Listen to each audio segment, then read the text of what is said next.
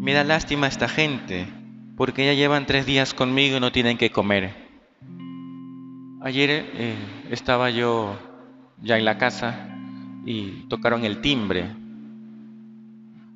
Claro, pregunté, bueno, y eran tres personas, eh, papá, mamá y la tía de un bebito.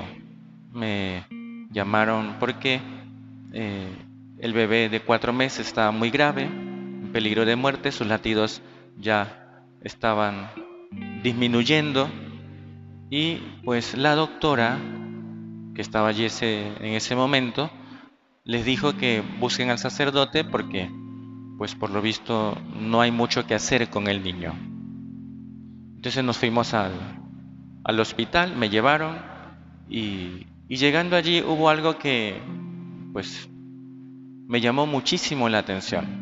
Pues bueno, ya se imaginan, la escena es bastante conmovedora. Entonces llegamos ahí, al lugar de cuidados intensivos y, y, a bautizar al niño. Entonces yo apenas, apenas llegamos, eh, la mamá dijo algo muy bonito.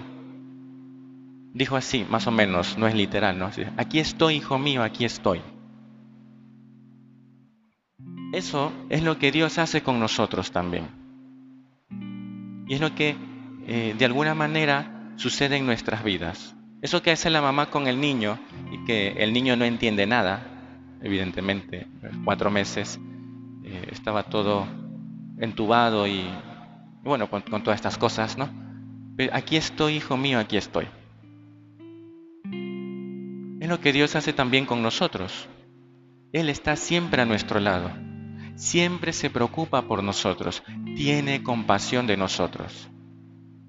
Cuando Jesús hace este milagro de multiplicar los panes y dar de comer a tanta gente, eh, mucha gente que estaba allí iba por curiosidad.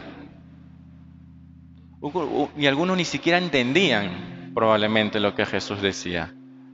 Otros iban, bueno, pues por dar la vuelta un rato y ver quizás algún milagro.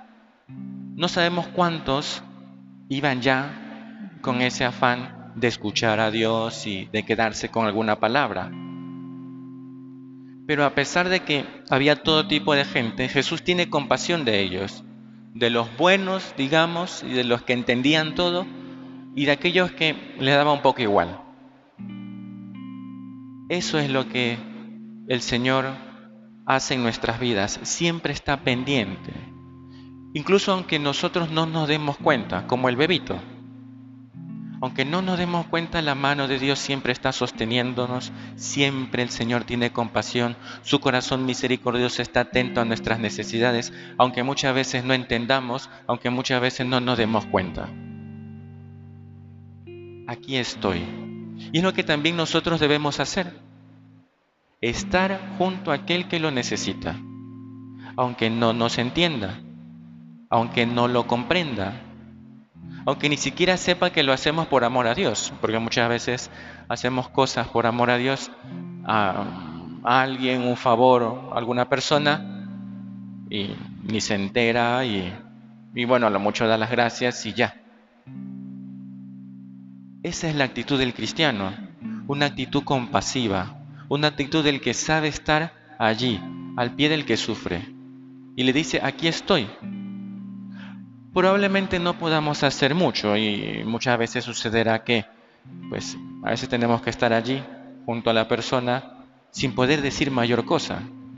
Pues justamente ya después de bautizar al niño eh, me quedé un ratito con los papás. Mm, no hay mucho que decir. Unas palabras de consuelo, asegurar la oración, pero hay que estar siempre al lado del que lo necesita. Pensemos en estos días que días cercanos a la Navidad donde la gente pues, está un poco más sensible. ¿Qué podemos hacer tú y yo para estar al lado de aquel que lo necesite? Cuando digo al lado no solo es vivir con esa persona, que eso lo hacemos ya, sino compartir con esa, compadecerse como el Señor. Compadecerse es sufrir o padecer lo mismo. Vamos tú y yo a pedirle al Señor pues por un lado que nos ayude también como Él a estar junto al que lo necesita. Y por otro lado, ser agradecidos con el Señor, que siempre está a nuestro lado, siempre pone personas a nuestro lado y nos hacen sentir su presencia consoladora. Que el Señor y la Virgen pues nos ayuden a estar pendientes de aquellos que lo necesitan. Que así sea.